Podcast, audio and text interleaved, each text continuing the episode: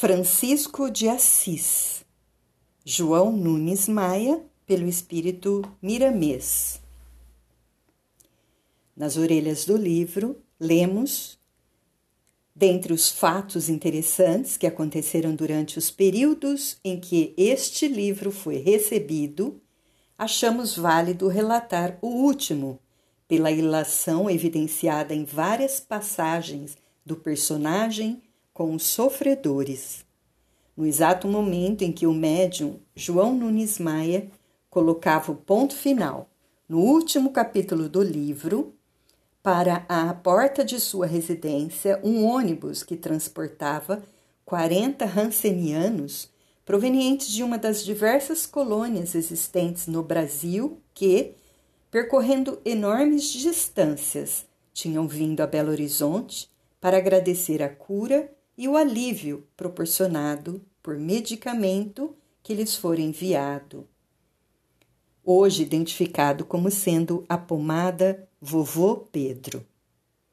No interior da residência do médium foram informados do ocorrido e grandes foram os momentos de emoção e alegria proporcionados pela leitura de vários trechos em que o amor era o agente da esperança nos caminhos da dor irmanados pelos eflúvios suaves que se formavam com a simples menção do poverelo, choraram médium e visitantes. Neste ambiente de paz e de luz, onde não faltou, a presença dos benfeitores espirituais, foi feita a prece de agradecimento pela conclusão do livro e pelas graças recebidas. A editora editora Fonte Viva. O livro Francisco de Assis é como um rasgo divino do véu que encobria acontecimentos a serem acrescentados a outros já conhecidos e registrados.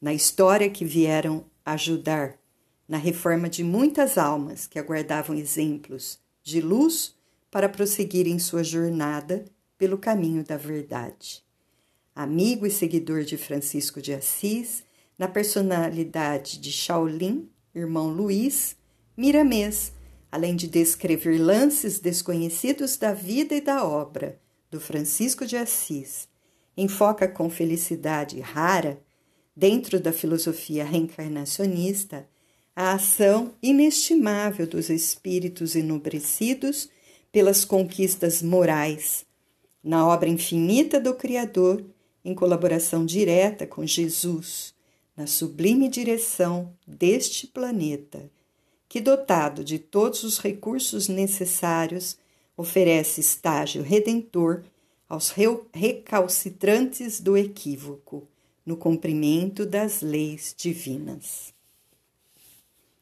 Prefácio Para se falar sobre um anjo, torna-se necessário ser um anjo também condição da qual estamos muito longe. Vamos dar leves traços sobre este livro que retrata a personalidade de Francisco de Assis há oito séculos atrás. O nosso companheiro Miramês escolheu alguns acontecimentos ocorridos com o Poverello de Assis em uma sequência de 44 anos e que foram 44 anos de caridade, vividos no seio da humanidade, esta humanidade que ignorou a grandeza desta alma de esferas distantes. Espírito destinado a deixar um traço de união entre todos os seres que vivem e todas as organizações políticas e religiosas.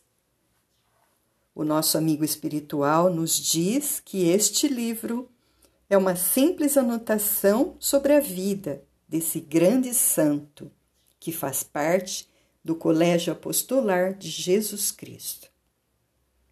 Francisco de Assis viveu a mensagem do Evangelho de modo a consolidar a palavra amor, fazendo-a sair da teoria e avançar para a prática do dia a dia.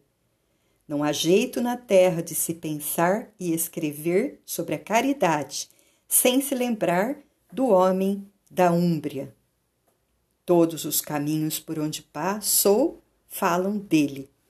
Deixou impregnado, no tempo e no espaço, nas coisas e na própria natureza, algo de divino que somente o tempo poderá revelar no futuro para a grandeza da fé. Não se pode lembrar dos Hansenianos sem encontrar a figura extraordinária de Francisco. Não se pode falar da assistência social sem que ele esteja no meio. Não se pode referir ao amor sem a sua benfeitora irradiação. O Cristo operava no mundo pelas mãos desse anjo de Deus, confortando os doentes, curando os enfermos, instruindo os ignorantes, fartando os famintos e vestindo os nus. Dava sem receber e recebia distribuindo. Amava sem exigências e, quando ofendido, amava o ofensor. Abençoava a todos e, quando apedrejado, servia mais. Falava sem ferir e, quando ferido, compreendia o revoltado. Nunca se indignava e, quando em meio à revolta, orava em favor de todos. Trabalhava e amava o trabalho. Defrontando-se com a inércia, estimulava o labor. Tinha como base da felicidade a alegria. Quando encontrava tristeza, alegrava-se mais. Não falava em doenças. Quando encontrava enfermos, enfatizava a saúde, sem esquecer a fé. Ouvia em silêncio os que sofriam e falava quando sua palavra fosse consolo e paz. Desejava o bem de todos sem cogitar de onde procediam, para onde iam, a qual escola ou partido político pertenciam. Não era dado a examinar procedências para servir, pois via a todos como filhos de Deus. Este livro é uma bandeira de simplicidade, é um conjunto de regras fundamentadas nos preceitos de nosso Senhor Jesus Cristo. Ele abre uma compreensão mais vasta nos cambiantes da fraternidade pura, colocando os dois mundos em completa sintonia, para que a caridade se saliente em todos os contornos da harmonia celestial. Mostra a natureza enfocando o Criador em variadas operações, fazendo-o expressar-se nos inúmeros reinos nos quais tudo vive e busca o belo, em demanda à perfeição. Francisco de Assis mostra o quanto vale o amor e faz a humanidade conhecer aquele Cristo de dois mil anos, fundido e refundido, é, fundindo e refundindo todas as virtudes na expressão que a sua vida nos oferta. Francisco venceu a morte porque venceu as imperfeições, lutou contra os instintos inferiores e alcançou a vitória sobre os inimigos internos, consolidou os dons espirituais no coração e irradiou o bem em todas as direções. Foi justo, foi, foi bom, foi justo e honesto. Foi feliz, trabalhador e irmão. Foi perdão. Foi manso, enérgico e compreensivo. Foi caridoso, foi carinhoso e foi pai. Foi tolerante, humilde e pastor. Foi santo. Foi místico e foi homem.